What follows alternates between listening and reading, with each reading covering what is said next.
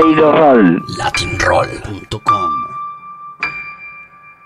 Octubre del 2021 han pasado ya 20 años desde la primera vez que nos sentamos en un estudio de radio Mr. J y Mr. Rex. Es una fecha muy importante, no solo por lo que vamos a festejar hoy, sino también lo que significa para latinroll.com Charlie García cumple 70 años y para nosotros es un honor compartir esta historia, la historia de uno de los artistas más importantes en la historia de nuestra lengua, el del oído absoluto, ese que fue capaz de desafiar incluso a la gravedad saltando desde un noveno piso. Charlie García es nuestro Seino Roll y vamos a escuchar esta serie que hemos preparado para todos ustedes. Son varios capítulos, varios momentos en la historia musical de Charlie García, empezando en ese aquel ya lejano 2001 en Bogotá, Colombia, en la calle 127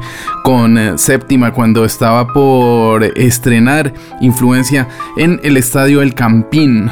Después esa maravillosa llamada por teléfono a su casa en Buenos Aires para celebrar el primer aniversario de latinroll.com y por último, hace 10 años en Montevideo, cuando estuvimos eh, presenciando el regreso musical ya con el Kill Hill publicado, con varios invitados on stage, incluyendo ese Stone en la sombra, los coros de Don Bernard Flowner, que estuvo presente durante esa noche en el velódromo de Montevideo. Es nuestro Seino Roll remezclado, remasterizado para celebrarle los 70 años a Charlie García, Mr. Rex. Hace un rato le estaba poniendo esta, este quote de Mr. J diciendo que alternativo es casi bueno. Y, y, bueno, es que hablar con Charlie García es muy intimidante. Yo creo que es una de las entrevistas que, que hemos tenido que preparar más sobre todo son entrevistas que no se preparan con, preguntas, sino que se preparan con temas y con salidas de emergencia. De acuerdo mucho, es que eh, ahora van a escuchar la promo de, este Seino Roll eh, versión 2021 entrando en la celebración del Maíz García y me acuerdo era la preparación psicológica de Mr. Rex porque si ustedes escuchan la promo y por eso lo tomé así porque la grabación empieza así es como listo parce estoy, estoy grabando, listo, todo bien, parce. Pero, pero tú primero, hágale. pero, tú primero, o sea, como lavándote las manos absolutamente. No, no, no, me, me, tocaba decirle a Mr. J, primero no te vas a envidiar en las preguntas, o sea, haz una pregunta concreta y no te quedes en la pregunta de tres horas. Y lo que decíamos, teníamos como planes de emergencia, ¿no? Si Charlie García se emberraca ¿qué le vamos a preguntar para volverlo a traer, no? Porque teníamos, acababa de salir el Kill, bueno, no había salido el Kill Hill, estaba pirateado y ya lo teníamos. Entonces era hacerle una entrevista sobre el disco que no había salido todavía. Y además Charlie no es ningún huevón y se dio cuenta al final de la entrevista que evidentemente ya teníamos, ya habíamos escuchado el disco, ¿no? Entonces fue también por nuestra parte caer como en evidencia y, darnos cuenta pues que obviamente eh, eh, la cosa, pero la cosa salió muy bien. Yo diría que es de las mejores entrevistas que hemos hecho en toda la historia de Latin Roll. Y, vamos a celebrarle los 70 años. Antes de, poner este clip em, que va a sonar a continuación, también quiero eh, hacer un homenaje a nosotros mismos porque hace 20 años nos sentamos en la cabina de radioactiva, era un 23 de octubre a las 10 de la noche entré por primera vez en los estudios de Caracol y, Mr. Rex hacía un programa de radio en pues, la emisora eh, rock por excelencia de Colombia y me invitó a, que hiciéramos un especial de los 50 años de Charlie García. Han pasado 20, Latin Roll tiene 15 y lo que no nos imaginamos jamás es haber conseguido el teléfono de la casa de Charlie y que el man haya pasado al teléfono y haberle sacado tan buen material, ¿no? Es impresionante, pues el 23 de octubre nació Charlie García y, no solamente eso, lo decía Jay, hace 20 años eh, casi que comenzó oficialmente este, este, este no, es un hobby, este, este, este oficio, es un oficio ya. Esta dirección de vida de de tratar de, explicar lo que escuchamos y tratar de rajar el, del prójimo y salir vivo en el intento. Así que bueno, oigamos un poquito de, de, esta entrevista con Charlie. Feliz cumpleaños Charlie, él es Charlie García, este es el Seino Roll especial en latinroll.com.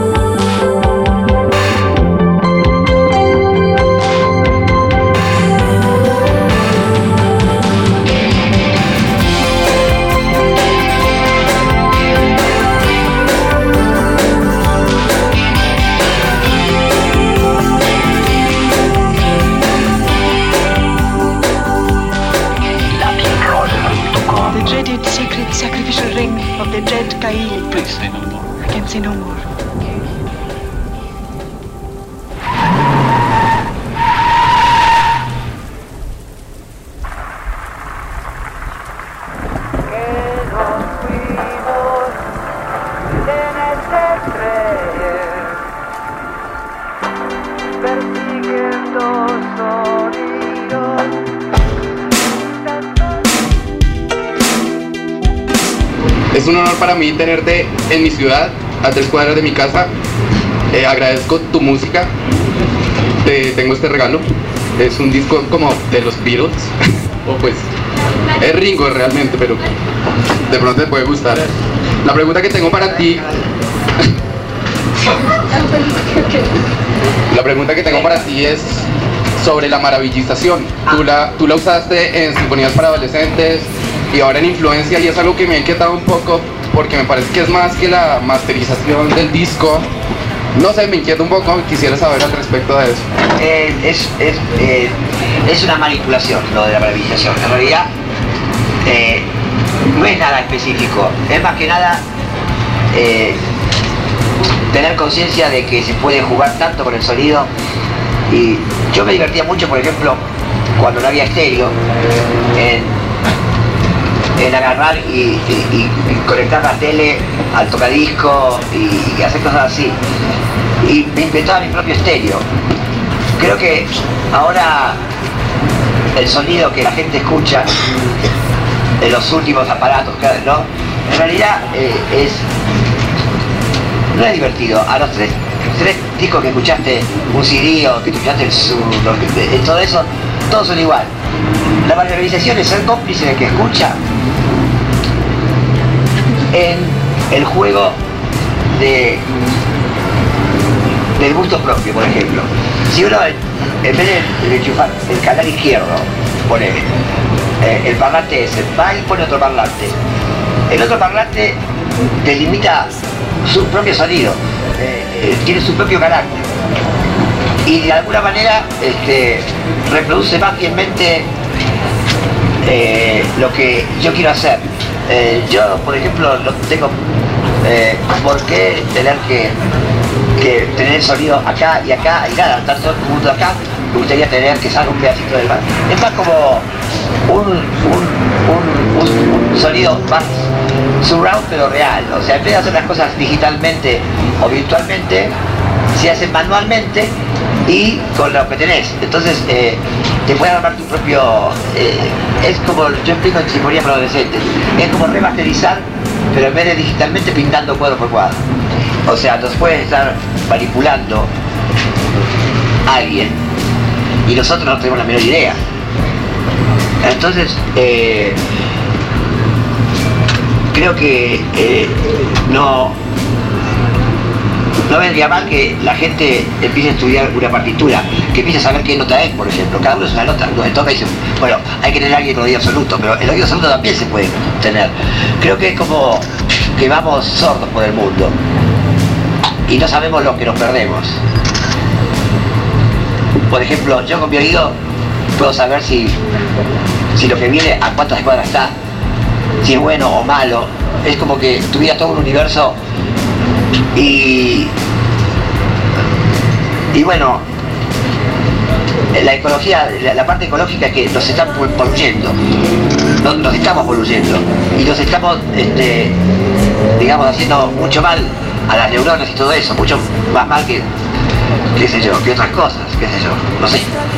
Y que gente siniestra pero que como Hitler por ejemplo, pero que tenga un equipo de, de cosas de científico y esas cosas. Puede. ¿Por qué te crees que las bocinas están afinadas en si bemol? Por algo es. Entonces, eh, ¿por, qué cuando te dicen que estás loco no te ponen una tromoscópica y una osciloscópica de frecuencia? La música te puede matar. Yo si quiero bañar en el show, mato a un montón de gente. Por, porque, qué sé yo, a ciertas frecuencias en pop y el aire te mata. Entonces, eh, creo que eh, la responsabilidad de, los que editan música y, qué sé yo, eh, tendría que poner, no sé, en un sticker, como dice, viste, acá hay malas palabras, viste, acá hay ruido molesto, o, esto te va a hacer ganas de, ir al baño, o whatever. Eh, yo creo que, le, hace, muy mal al, oído escuchar eh, cosas que, que, hacen mal, o sea, es como, como, como un veneno. Nada más nada Se junta con total interferencia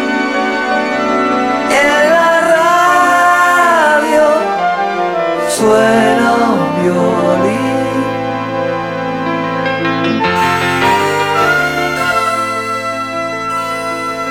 Pienso que estamos como él, amor que se echa a perder, violamos todo lo que amamos para vivir.